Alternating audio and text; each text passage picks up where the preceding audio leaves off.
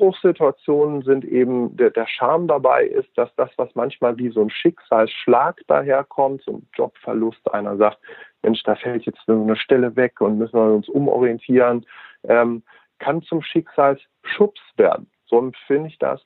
Raus aus der Komfortzone und rein äh, über die äh, Hemmschwelle, rein ins Abenteuer. Hast beruflich schon so einiges erreicht und fragst dich zugleich immer wieder mal, was will ich wirklich? Wie will ich leben und arbeiten? Dann bist du hier genau richtig. Ich bin Gina Friedrich, Career- und Life Coach für Menschen, die ihre Zukunft bewusst gestalten wollen. Jeden Donnerstag bringe ich dir inspirierende, erfolgreiche und auch bekannte Persönlichkeiten aus der Business, NGO und Sportwelt. Sie alle teilen mit dir, was diese Fragen für sie bedeuten, wie sie mit Herausforderungen umgehen und ihren Weg gestaltet haben, um dahin zu kommen, wo sie heute stehen. Und nun lass dich inspirieren auf deiner ganz persönlichen Reise in Richtung der Zukunft, die du dir wünschst. Ohayo gozaimasu aus Tokio. Dies ist Folge 36 des Make It Your Path Podcasts. Wie schön, dass du einen Teil deiner Zeit heute mit mir teilst. Mein Gast ist Marc Wallert aus Göttingen, der heute eine sehr besondere Geschichte mit uns teilt. Er machte seinen Master of Science, einen MBA und startete dann als Überflieger bei der PwC Unternehmensberatung in Luxemburg durch, wo ihm dann irgendwann nebst der Lust an Zahlen aber auch der Sinn fehlte. Ja, und in einem Malaysia-Urlaub wurden er und seine Familie dann von Terroristen entführt und für mehrere Monate auf die Philippinen verschleppt. Das war im Jahr 2000. Heute ist er erfolgreich als Trainer für Resilienz, Bestsellerautor und als Speaker unterwegs. Mark erzählt uns, wie er damals tatsächlich ein Zeichen beim Universum bestellte, bevor es dann zu diesem Schlüsselerlebnis kam. Und er danach trotzdem den Fehler gemacht hat, weiterzumachen wie vorher. Wir hören, wie er beim Blick zurück auf sein gesamtes Leben eigentlich alle Scheidepunkte als Krisen beschreibt und sich irgendwann fragte, was will ich eigentlich im Leben? Wie er die Antwort fand, er dann voll durchgezogen und hierfür die Verantwortung übernommen hat und was er anderen rät, das erfährst du in dieser Folge. Auch teilt Marc mit uns, wie der Wegfall seines Jobs es ihm eigentlich leicht gemacht hat, seine Komfortzone zu verlassen, welche Rolle Resilienz in Phasen beruflicher Neuorientierung spielt und warum es rein gar nichts mit Optimismus zu tun hat. Wir sprechen über seine damalige Suche nach Anerkennung, einem Magic Moment, die Übernahme einer Führungsrolle und Zweifel auf dem Weg in die Selbstständigkeit. Bist du neugierig? Hm, auf geht's! Hallo Marc! Das war der Anfang. Und dann darfst du mich zurückbegrüßen. ja, das machen wir gleich nochmal. Okay, alles klar. Das machen wir einfach nochmal. Also alles wir machen es nochmal. Hallo Marc. Ja. Hallo, liebe Gina.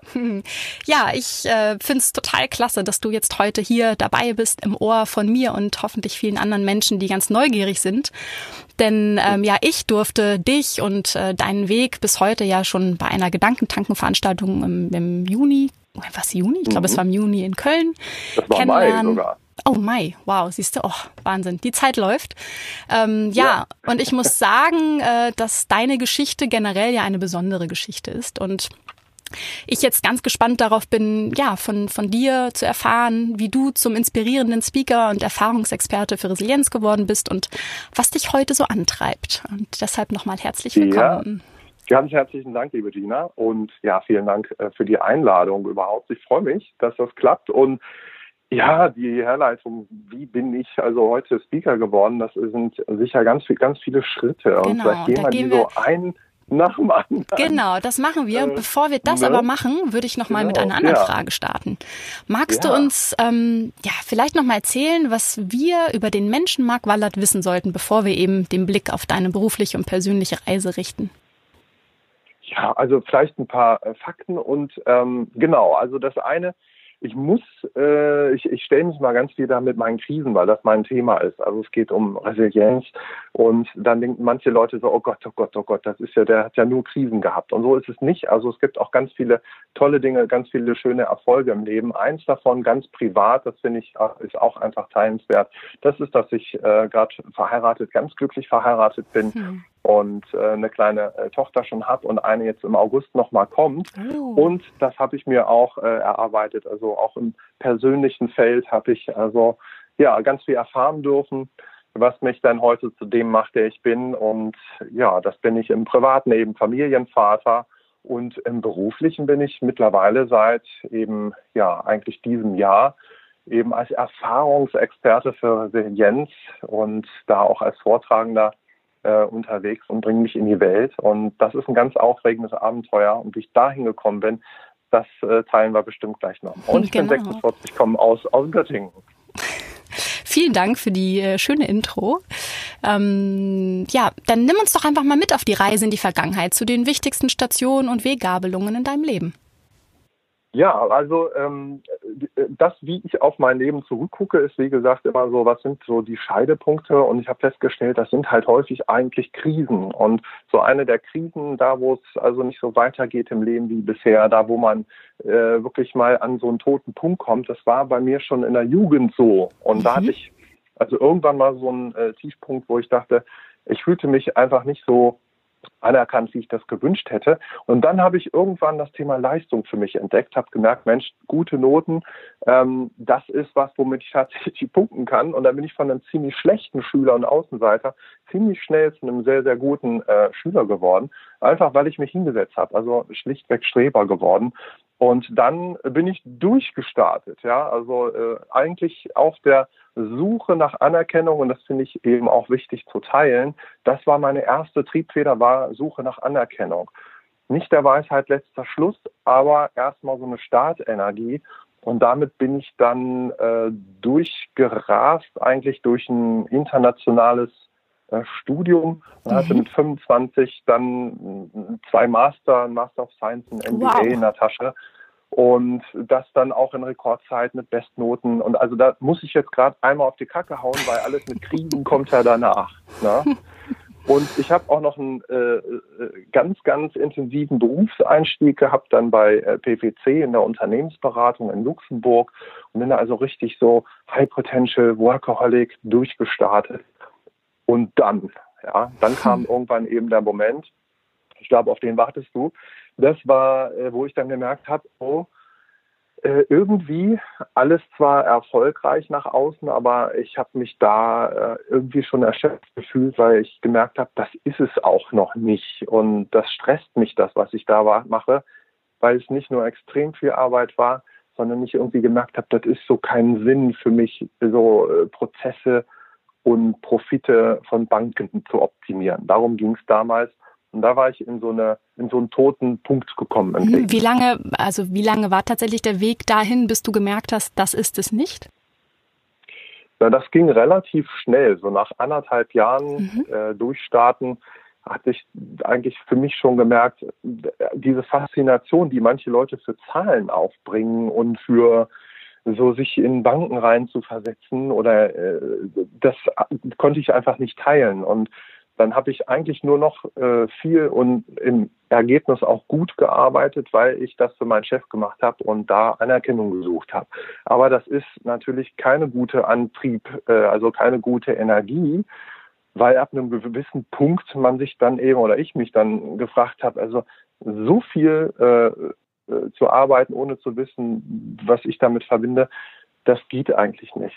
Und das war ein Moment, an dem ich dann wirklich im Leben gesagt habe, ich, ich wusste, hatte so wenig Orientierung, was ich jetzt machen kann. Viele Optionen auch beruflich, aber so gar keine Ahnung, was mich jetzt eigentlich ausmacht. Und dann habe ich das abgegeben mit der Frage ans Universum, sage ich jetzt mal im weitesten Sinne. Äh, ich suche ein, so ein Wink des Schicksals, dass irgendwie das Leben mir hilft, äh, auf dem Weg äh, meine Berufung zu finden. Und mm, tatsächlich jetzt wirklich einfach so aus dir heraus oder hast du dich irgendwie, keine Ahnung, mit Menschen unterhalten, dich mit dir selbst irgendwie nochmal anders beschäftigt, ein bisschen reflektiert? Also wie ist dir das gelungen, tatsächlich am Ende für dich irgendwas zu tun, wie jetzt diesen Wunsch ans Universum, den du beschreibst, der dich hat wissen hm. lassen, jetzt, ja, jetzt wird was passieren und es geht weiter? Das war einfach eine von mehreren durchwachten Nächten eigentlich, also wachgelegen und so das Grübeln, das ganz klassische nicht weiter wissen, zu überlegen, Mensch, ist doch eigentlich alles super, äh, läuft doch und, und trotzdem, das ist es nicht und was mache ich denn jetzt? Also ich war einfach in so einer, ähm, ja, äh, in so einer Pattsituation erfolgreich und gestresst. Und das, mhm. ich, ich wusste mir da einfach nicht zu helfen. Und das kam aus mir heraus, dass ich dachte, Mensch, irgendwie so ein Zeichen, manchmal passieren ja Dinge im Leben, die einen sortieren, dass man jemanden kennenlernt oder was auch immer. Und bei mir war es dann ja wirklich so, ähm, da hat das äh, äh, relativ schnell dann auch ein Schlüsselerlebnis in meinem Leben gegeben. Und das war eben dann wirklich eine Entführung. Also was ganz, ganz äh, Abstruses, ähm, wo ich dann das Gefühl habe, also wir waren äh, damals im Urlaub äh, auf Malaysia, ich wurde dort dann verschleppt. Ich hatte lange meine Eltern nicht gesehen. Wir haben zusammen dann gesagt, komm Mensch, da können wir uns mal wieder sehen, zusammen tauchen.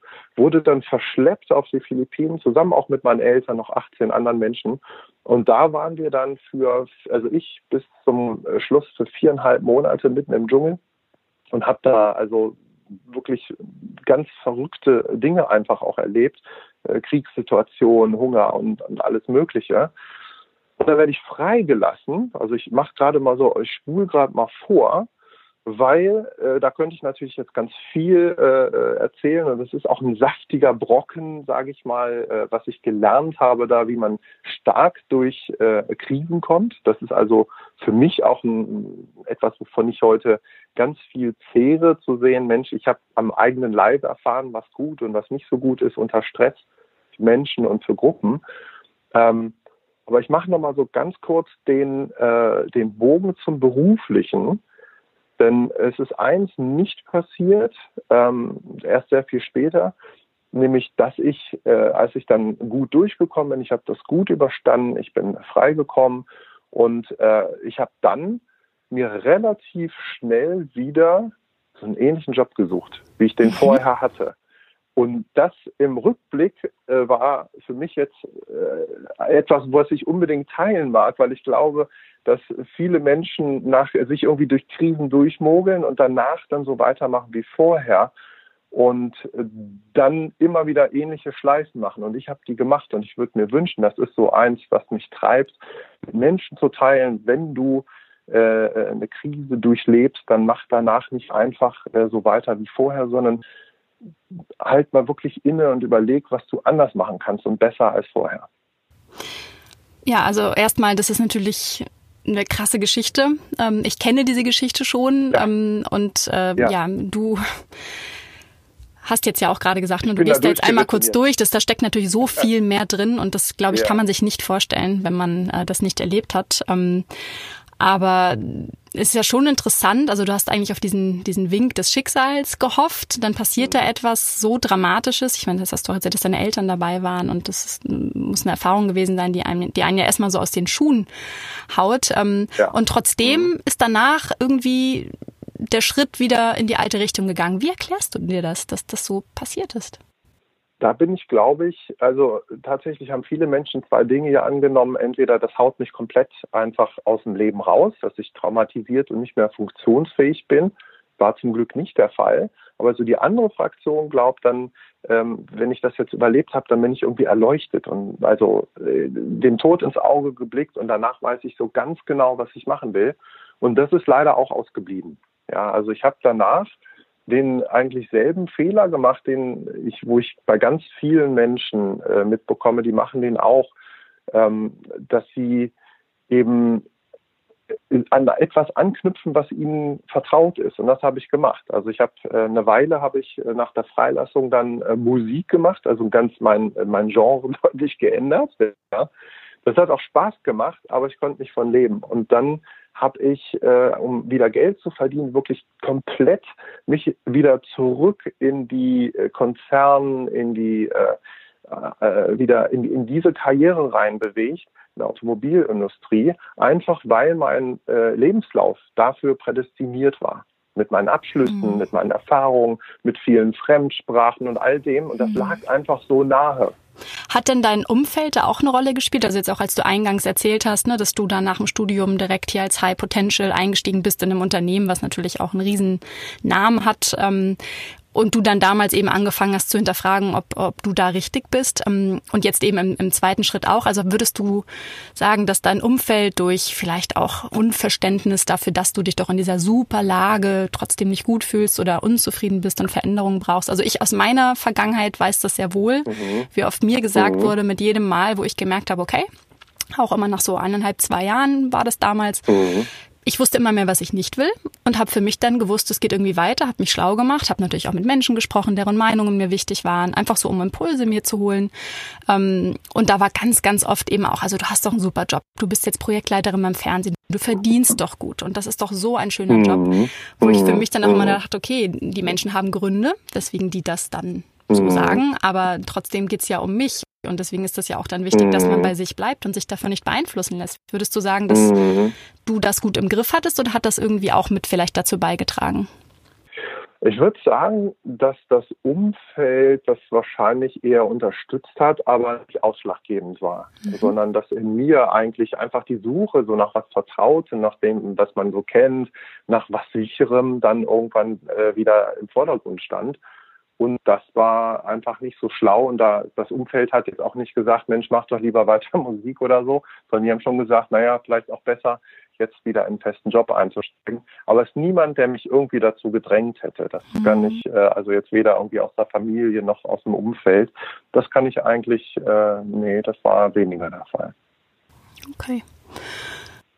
Ja, und dann ähm, hast du wieder da angeknüpft, wo du aufgehört hast. Und jetzt hast du ja gerade schon erzählt, ja. ne, dass du eigentlich den Menschen, die überhaupt mal durch so eine Krise durchgekommen sind, wünscht, dass sie danach eben nicht den Fehler machen. Was glaubst du denn ist der Grund dafür, dass, dass Menschen in so einer Situation, also im Hier und Jetzt, den Blick doch oft dann auf Vergangenes richten, ohne wirklich mit Freude nach vorn auf was Neues zu schauen? Ich glaube, dass es wirklich die Suche nach Sicherheit, die Suche eben nach Vertrautem ist. Und jetzt kommt was, ähm, vielleicht was Hoffnung macht, auch all den Menschen, die, die das vielleicht auch schon mal erlebt haben oder die so in einer Situation sind, wo sie drohen, immer wieder dasselbe zu tun. Achtung, jetzt kommt's. ähm, das letzte Mal, und da, darauf bin ich eigentlich heute stolz, heute habe ich ähm, sehr viel später, also viele Jahre später, aber irgendwann wirklich mal den Schritt gemacht, den ich, für den ich heute dankbar bin. Und das kam raus eben aus einer Krisensituation. Und wenn man in einer Krisensituation ist, also ich mache es mal konkret. Also letztes Jahr hatte ich, äh, jetzt habe ich ganz äh, fast forward gemacht. Wir müssen, glaube ich, zwischendurch mal zurückspulen. Aber letztes Jahr sozusagen ist es mir das gelungen, was ich einfach gerne äh, auch teilen mag. Ähm, also da habe ich äh, fünf Jahre einen ganz, ganz tollen Job gemacht, ähm, auf den wir gern gleich nochmal kommen können. Und der ist dann weggefallen durch eine Rationalisierung. Mhm. Ähm, das war sachlich total in Ordnung und für mich aber ein schwieriger Schritt in meinem Leben, weil ich jetzt gerade als Alleinverdiener für die Familie aufkomme, wir ein Haus gebaut ja, haben und, und, und. Und dann habe ich äh, in der Situation stand ich vor so einer Entscheidung. Und die Entscheidung war, halte ich jetzt fest an äh, dem, was ich da mehr oder weniger habe oder noch haben kann und äh, in einer Festanstellung für, eine, für Sicherheit oder wage ich jetzt den Schritt in die Selbstständigkeit?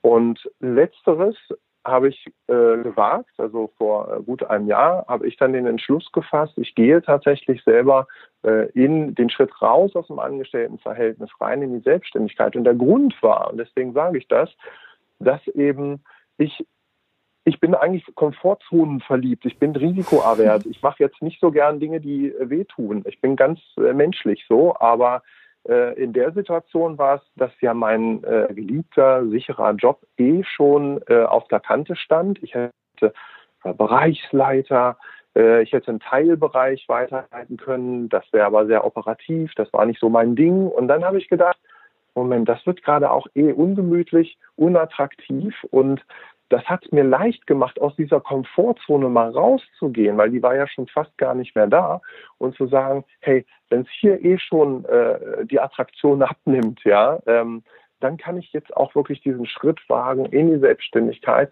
und das, wovon ich immer geträumt habe, eben umsetzen.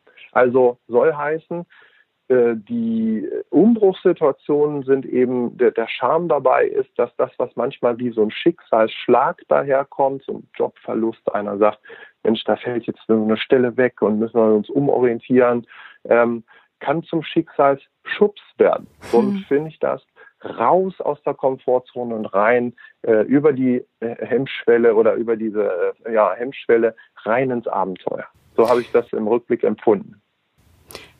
Das war der Rückblick. Wie hast du das denn in dem Moment empfunden oder was war so für dich, was hat dir dabei geholfen, wirklich mit gutem Gefühl diese Entscheidung zu treffen?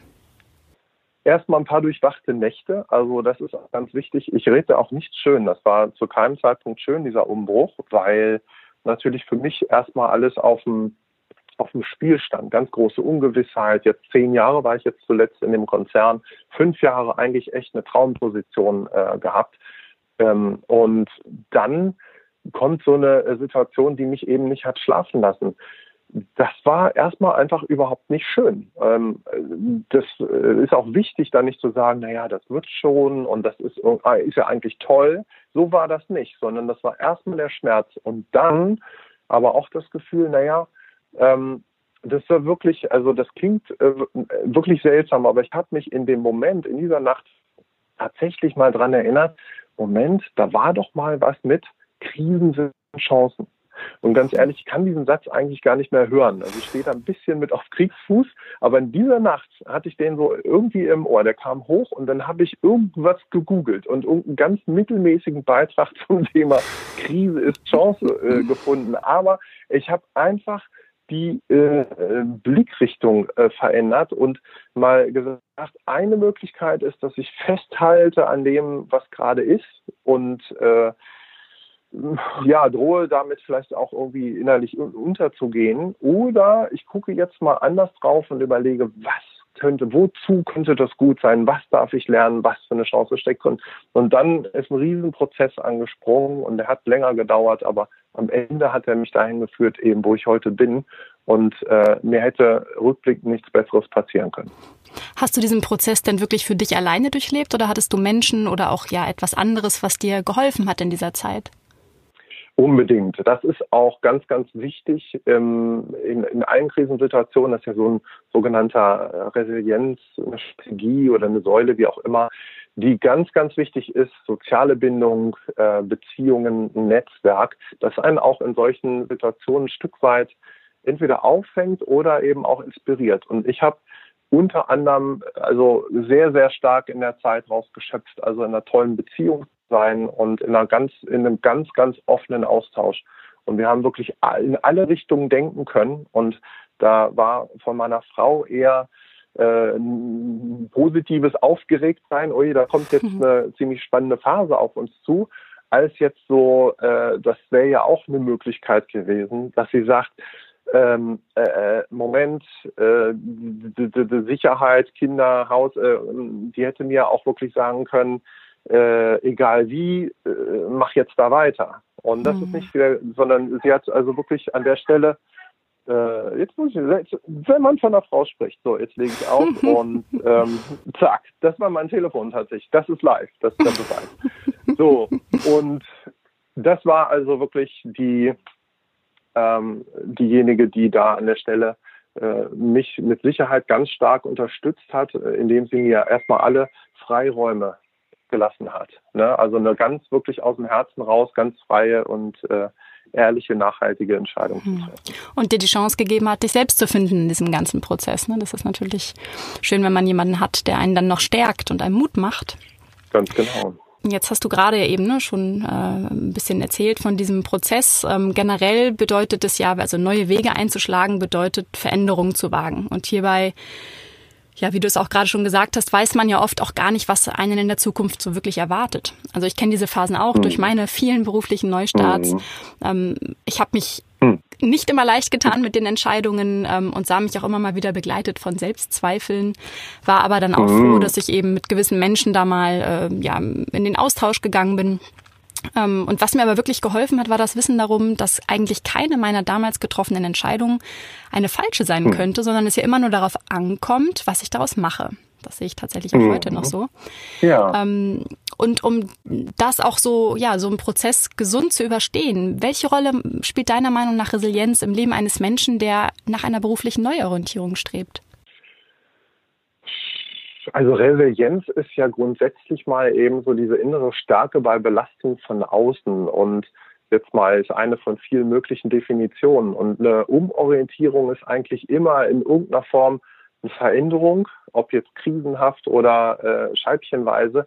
Das ist immer mit einer Portion Stress äh, verbunden. Und es gibt da tatsächlich einige äh, Grundhaltungen, die, die helfen in der Situation. Ich glaube, ein paar hast du einfach schon benannt. Und das eine ist erstmal äh, zu sagen, up, das wird hier gerade nicht leichter. Also äh, erstmal anzunehmen, dass das gerade auch ein schwieriger Prozess ist per se. Keine leichte Entscheidung, das nicht runterzuspielen, sondern zu sagen, jetzt geht's hier gerade um was. Und aber auch anzunehmen, und das ist so diese Akzeptanz von der Situation, dass jetzt gerade ein Wechsel, eine Veränderung der Lebensumstände einfach ansteht und man mit einer guten Portion ja Optimismus auch in so eine Phase reingeht, wo man sagt, also das wird am Ende wird es mich wohin führen, darauf vertraue ich. Ich habe vielleicht ähnliche Erfahrungen in meinem Leben schon mal gemacht und weiß, am Ende wird es zu was äh, Gutem führen. Das hast du auch so am eigenen Beispiel gerade schön dargestellt. Und ich glaube, eins ist noch ganz wichtig, und das verwechseln manche Leute ähm, in Sachen Optimismus, die nehmen solche Veränderungen auch nicht ernst. Die merken, jetzt müsste ich eigentlich mal, aber dann sagen, das wird schon irgendwie. Ja, und das ist eine ganz schlechte Herangehensweise, sondern wirklich zu sagen, also jetzt geht es auch wirklich um was, das ganz ernst nehmen, das, was gerade passiert, bei mir vielleicht im letzten Jahr eine, äh, eine berufliche, komplett neue Orientierung in einer kritischen Lebensphase mit, mit einer kleinen Familie im Hintergrund. Und dann zu sagen, hey, hier geht es wirklich um was und dann mit allen Risiken ganz realistisch umzugehen und das nicht so auf die leichte Schulter zu nehmen und zu sagen, dieser falsche Optimismus, ach, das wird schon irgendwie werden. Das reicht nämlich an der Stelle nicht aus. Hm. Was und das ist, äh, ja. Was braucht es stattdessen noch? Was kann jemand da noch tun, damit diese Phase, dieser Veränderungsprozess, ja, dass man dafür gewappnet ist und einem das dann auch gelingt? Also es gibt natürlich tolle ähm, Möglichkeiten, sich auch Hilfe zu holen. Also es gibt, äh, was habe ich mal ganz konkret, äh, ich hatte eine Umbruchssituation vor sieben Jahren, in der mir Job und Beziehung mal um die Ohren geflogen sind. Ui, und da habe ich dann, ja, das kam beides auf einmal und da ging wirklich gar nichts mehr. Und dann, das war also für mich der Moment, äh, komplett ähm, mal einzusehen oder da bin ich an den Punkt gekommen, wo ich gemerkt habe, das hier ist jetzt kein Zufall, sondern das hat irgendwie was mit mir zu tun und irgendwas in meinem Leben, privat und beruflich, ist doch da im Argen. Und dann habe ich, ähm, also ah, nee, ich muss eine Anekdote, ich muss zum Beruflichen, muss ich da eine ganz wichtige ähm, ein Ereignis äh, teilen, was mir ganz damit. konkret in den schönen, also das war was ganz anderes, mal keine Krise, weil ich sonst immer der Krisenpapst bin, aber es gibt auch ganz schöne Ereignisse und ich hatte einen Magic Moment, so nennt man das, glaube ich. Und das war also in meinem vorletzten Job als Angestellter habe ich fünf Jahre lang Konzerncontrolling gemacht, äh, auf ja, ich sag mal, grobenem Niveau, also schon größere Baustellen unter anderem die fünf Jahres Konzernplanung, ein mhm. Projekt. Und dann fahren wir äh, in einem Winterabend ähm, äh, fahren wir von der Arbeit nach Hause, eine Kollegin und ich, und überlegen noch, wie wir in Excel also die äh, irgendwelche Formeln noch reinpacken können und die Teams organisieren, dass wir diese Fünfjahresplanung hinkriegen. Und dann kommt der Moment, wo es auf einmal so einen sachten Pump macht, so einen kleinen, ähm, so einen kleinen äh, Aufprall irgendwie seitlich ins Auto. Und da haben wir uns nur angeguckt und gedacht, was war das denn? Und wir steigen aus und gucken hinten zurück auf der Straße. Es war so dunkel, es war Winter. Und da sitzt da eine kleine Eule. So. Und das Verrückte, es kommt jetzt verrückt. erst. Ähm, ja, da sitzt eine Eule und ich habe wenige, äh, kurz vorher, keinen Tipps, ja, habe ich von einem Vogel oder einem Eulenexperten den Tipp bekommen, wenn du mal, äh, wenn dir mal eine Eule ins Auto fliegt oder du eine Eule irgendwo rumsitzen siehst, ja, die vielleicht unter Schock ist und sich nicht bewegt, mir werden so viele Eulen mit gebrochenen Flügeln gebracht und du kannst es verhindern. Nimm eine Decke, schleich dich von hinten an die Eule ran, nimm sie in den Arm und lass die nicht mehr los, bring die zu mir. Und das ist ja aber wirklich Wahnsinn, dass du gerade davor diese, dieses Gespräch, Entschuldigung, ja. aber wann redet man mit einem Vogelexperten über angefahren? So. Das ich kann dir ja sagen, warum. Weil meine damalige Freundin, die, ihr Vater, also mein äh, quasi äh, Schwiegervater, der kam zu Besuch und der ist äh, Vogelexperte gewesen. Er sagte, ich muss zu diesem Vogelpapst da bei euch in der Gegend. Und da waren wir zusammen und bei der Gelegenheit erzählte der das. Und völlig losgelöst gehe ich also mit meiner Decke da durch den Winterabend, äh, schleiche mich an die Eule ran Und das Verrückte ist, ich habe in dem, also äh, um es vorwegzunehmen, die Eule ist dann weggeflogen, weil ich nicht professionell zugegriffen habe. Flügel war aber nicht gebrochen, insofern alles gut. Aber was ich mitgenommen habe, das war ein Gefühl, gerade in dem Moment, was ganz konkret für ein Lebewesen zu tun, was einen Unterschied macht. Also das war so ganz konkret anzupacken und einen Unterschied zu machen. Und ich bin aus meiner Hirnwelt, aus den Excel-Tabellen wie äh, rausgefallen und hatte dann die, die, die klare, äh, das klare Aha-Erlebnis, okay, von dem Gefühl brauche ich mehr, ich muss mehr, ich habe es dann Eulenthemen genannt, in meinem Leben haben. Das und ist ja daraus, eine schöne Geschichte. Ja, und daraus ist dann eine ganze Serie, also da kam noch eine andere äh, Geschichte privat dazu, die mich dazu gebracht hat, mal mein komplettes Leben auf den Prüfstand zu stellen. Und am Ende, ähm, um es zusammenzufassen, äh, stand dann für mich also beruflich äh, an, dass ich zu meinem Chef gegangen bin und habe gesagt, Mensch, ihr wolltet mich ja immer alle immer zur Führungskraft machen. Ich wollte nie Verantwortung übernehmen, aber jetzt bin ich bereit. Jetzt ähm, äh, möchte ich tatsächlich Führung äh, übernehmen und habe dann auf äh, eine ganz tolle Führungsposition übernommen und zwar eine, das war ein Team von 60 Men äh, von 60 äh, Kollegen, Mitarbeitern, die Menschen, die ihr Bein verlieren durch eine Amputation, wieder auf die Beine stellen mit Hilfe von Prothesen. Und das war für mich also der Inbegriff von da kann ich, wenn auch übergeordnet und nicht, nicht als äh, Direkttätiger, aber als übergeordneter Manager wirklich einen Unterschied machen. Und das hat mich wirklich äh, lange Zeit, nämlich fünf Jahre, begeistert. Schön. Dann war das der, die, der Berührungspunkt mit äh, dem Sinnhaften in deinem beruflichen Leben. Ähm, das ist ein, ja, Unbedingt. witzig, dass das durch diesen ja, fast tragischen Unfall der Eule geschehen ist. Aber äh, ja, finde ich super. Ich meine, ich muss gerade ganz ehrlich sagen, jetzt gesagt hast 60 Leute so äh, in der ersten Führungsposition. Ich glaube, bei mir waren es sechs und dann ging es hoch auf 23, aber mhm. 60 ist natürlich mhm. auch eine Hausnummer. Ähm, aber da hast du dich mhm. dann voller Freude reingestürzt, weil das Thema toll war und da hattest du auch keinerlei, ja, Zweifel daran, dass du jetzt in dieser neuen Rolle das alles ganz toll machen wirst? Ach, herrliche Frage, Zweifel ähm, lieb ich, weil ähm, also erstmal muss ich ergänzend sagen, ich hatte vorher schon in der Automobilindustrie hatte ich mal eine kleine Abteilung aufgebaut und dann auch geleitet. Aber so äh, immer, ich bin immer in so einen äh, Stressbereich reingekommen. Ich habe das eigentlich lieber gemieden, viel Verantwortung zu übernehmen und brauchte immer jemanden, der mir genau sagt, was ich tun soll. Ich hatte schlichtweg keine eigene Vorstellung, keine Vision von dem, was ich tun möchte. In dieser Position war es tatsächlich anders. Da hatte ich eine sehr klare Vision, was ich mit dem Team gemeinsam erreichen möchte, brauchte niemanden, der mir was sagt und habe deswegen sehr mutig zwar einen Schritt gemacht und habe gesagt, ja, ich komme gerade hier aus einer äh, Fachexpertisenfunktion und übernehme, überspringe quasi äh, eine, eine, eine Hierarchieebene, habe sieben Abteilungen mit den Leitern dann unter mir an drei Standorten, also eine große Herausforderung. Mhm. Aber ich habe zum einen äh, gewusst, äh, dass ich habe das Gefühl, dass das der richtige Moment ist und zugleich, Stichwort Zweifel, war es natürlich so, dass ich gemerkt habe, okay, ich mache hier einen Schritt ganz weit aus meiner Komfortzone raus und die hieß ja immer Anerkennung.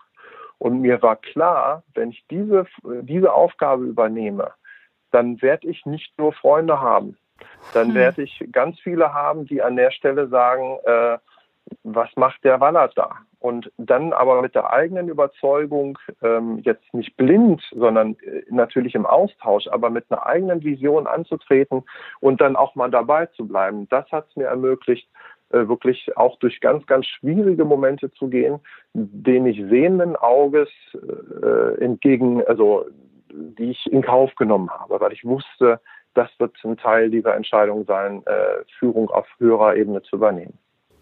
Hm. Und das hat geklappt und das hat äh, viel, viel Spaß gemacht. Ja, eine, auch eine tolle Erfahrung und auch eine Herausforderung, die, die du gesucht und gemeistert hast. Ähm, ja, jetzt hast du ganz viel von den, äh, also von den Erfahrungen der letzten Jahre ja auch nochmal gesprochen. Ich würde gerne nochmal einen Schritt zurückgehen, ohne dass wir jetzt mhm. sehr ins Detail gehen müssen. Aber was hast mhm. du denn aus der Erfahrung, die ja, die wahrscheinlich eine ist, die ähm, die mhm. unvergleichlich ist damals, als ihr eben dann äh, entführt wurdet. Was mhm. hast du aus dieser Erfahrung für dein späteres Leben gelernt? Wo hat dir das vielleicht dann tatsächlich geholfen im Verlaufe der Zeit, die danach kam? Mhm. Also was ich wirklich mitgenommen habe und was mich äh, seitdem positiv begleitet hat, ist eine Wertschätzung für zwei Phänomene, die für mich nur Worthülsen waren und Selbstverständlichkeiten im Leben. Und das war Friede und Freiheit. Und das sind so zwei äh, Worte, die, äh, da hatte ich nie einen Bezug zu. Das war so wie äh, über Gesundheit reden, wenn man noch nie krank war. Und das war ein ganz großes Geschenk. Einmal ja Gefangenschaft überlebt zu haben und dann zu merken, was das für, ein, für, für eine unfassbare, äh, also das ist ein Wert im Leben, so frei entscheiden zu dürfen, ja, was man macht, wo man hingeht, all das. Und genauso auch zu sagen, äh, ich habe eben Krieg tatsächlich sehr, sehr intensiv auch erlebt, an, in erster Linie mitten im Gefechtsfeuer äh, mehrfach gewesen. Und das überlebt zu haben, hat mir mal deutlich gemacht, was wir hier in Europa eigentlich seit Jahrzehnten im Wesentlichen für einen Frieden haben. Und das war noch nie so in der Geschichte. Und das ist für mich immer noch äh, bis heute so, dass ich Europa tatsächlich mit den Augen sehe, glaube ich, mit denen mal die Gründungsväter angetreten sind, um zu sagen, wir äh, vereinen hier ein Stück weit den Prozess und das ist eben nicht nur der Euro, sondern hier geht es um Friede und Freiheit in Europa. Und das spüre ich ganz doll und das schätze ich bis heute sehr. Hm. Sind das denn auch zwei Werte, die in deinem Alltag, in deinem Leben heute nicht verhandelbar sind? Mit Sicherheit. Also nicht verhandelbar ist immer relativ. Man ist nicht immer in einer Verhandlungssituation. Das habe ich ja als Entführer dann wirklich miterlebt. Aber das ist mir, äh, sind mir sehr hohe Werte äh, geworden, bewusst geworden nicht verhandelbar. So im, im Alltäglichen würde ich sagen, sind es vielleicht konkretere Punkte. Dazu zählt im Austausch mit Menschen muss immer erstmal eine gegenseitige Wertschätzung und Respekt da sein.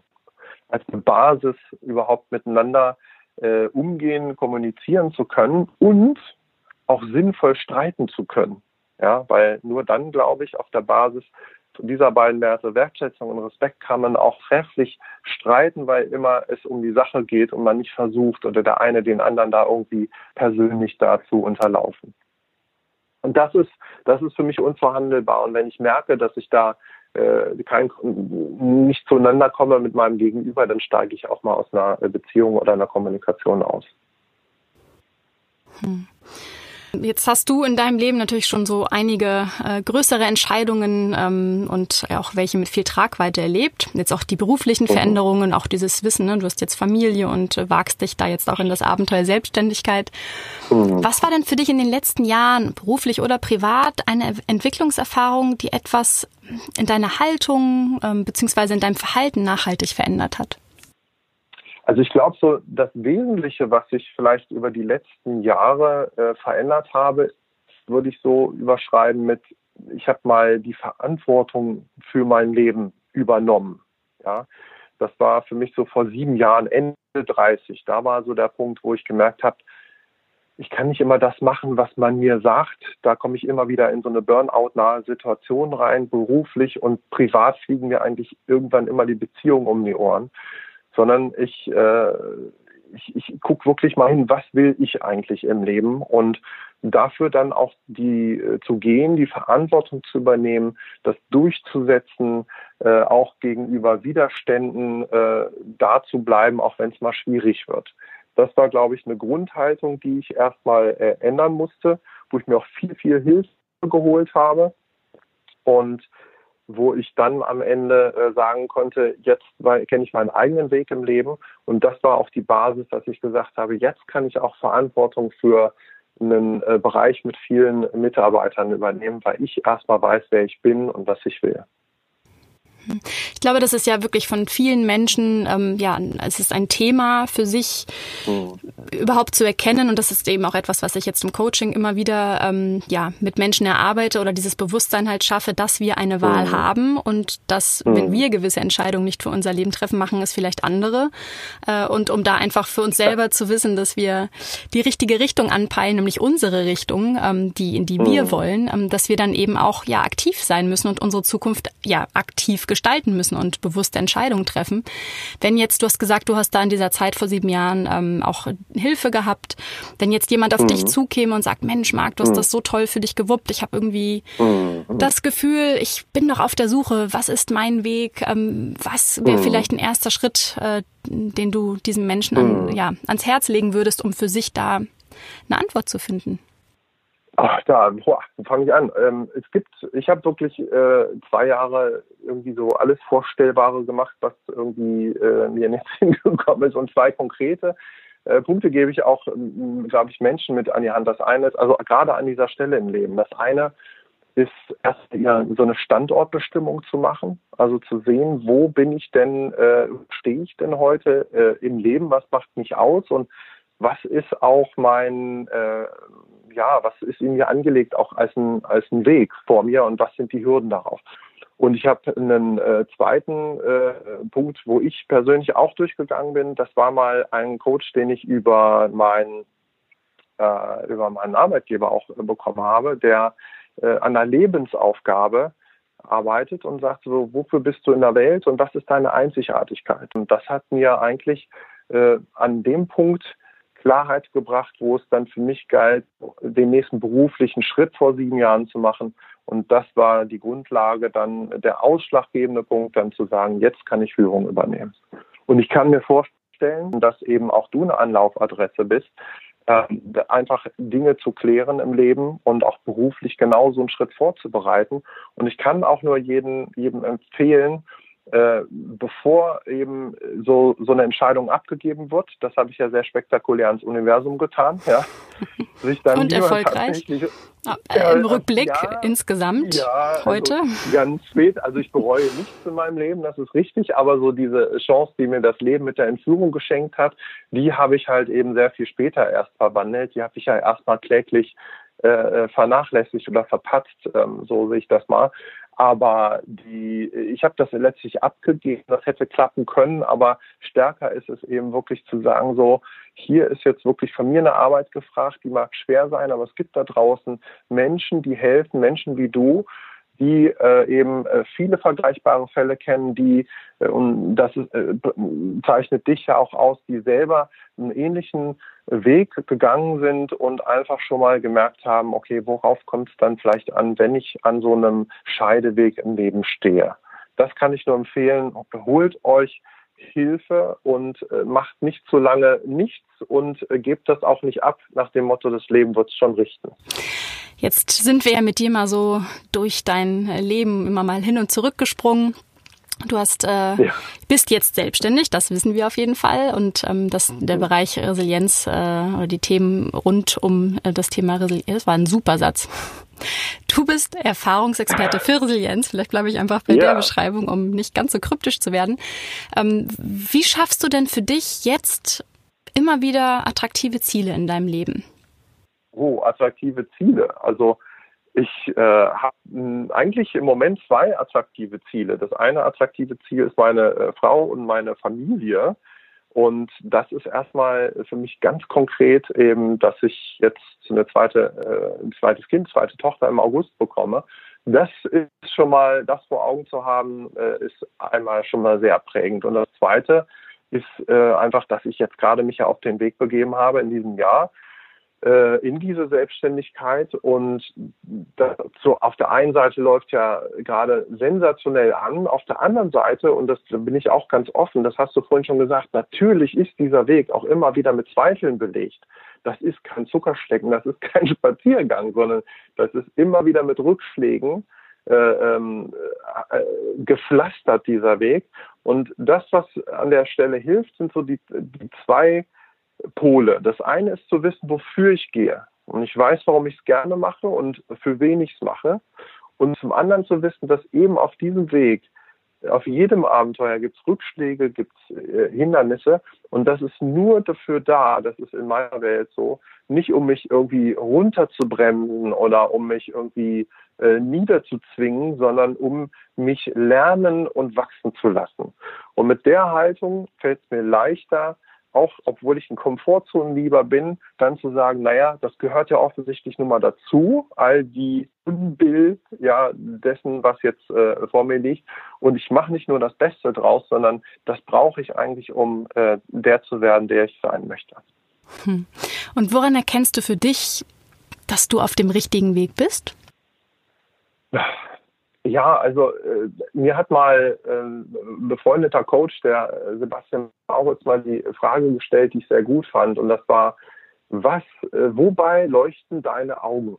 So, und das finde ich eine sehr, sehr äh, mhm. gute Frage. Und vielleicht hört man das auch in der Stimme, dass ich gerade eben nicht irgendwie widerwillig äh, erzähle von äh, jetzt einem Budget oder ja, so Dinge, die ich auch kann, aber die mir keinen Spaß machen, sondern ich äh, rede vielleicht gerade sogar grenzwertig schnell, weil jetzt gerade meine Augen leuchten, weil das Themen sind, die finde ich spannend, die finde ich relevant und die beschäftigen einfach Menschen und das ist konkret. Es geht darum, letztlich Menschen äh, dabei zu helfen, mit schwierigen äh, Dingen, die zum Leben gehören, umzugehen, die nicht schön zu reden, aber dann wirklich daraus was zu machen. Und das begeistert mich. Und wenn ich das merke, dass ich in so eine Energie reinkomme, äh, dann merke ich, ich bin auf dem richtigen Weg. Und voilà. Punkt. Ja. Ja, und da sind wir auch. Und ich sehe gerade auf die Uhr und denke wirklich, wow, die Zeit ist so ja. schnell gegangen und ich bin so froh, dass du uns so viel erzählt hast und wir tatsächlich ein bisschen ähm, ja was mitnehmen durften aus den Erfahrungen, die du gesammelt hast. Marc, das war jetzt ganz spannend. Ich danke ja. dir sehr fürs offene Teilen und die Freude, die du, äh, ja, die Freude an neuen Abenteuern und an dem sich vielleicht einfach auch mal trauen und sich auch vor allen Dingen bewusst zu machen, dass das, was danach kommt, ja, sich ja mehr als lohnt, dafür jetzt eben auch mal durch herausfordernde Zeiten durchzugehen und zu müssen. Und da warst du ja, ja ein ganz tolles Beispiel mit deinen Geschichten. Vielen, vielen Dank.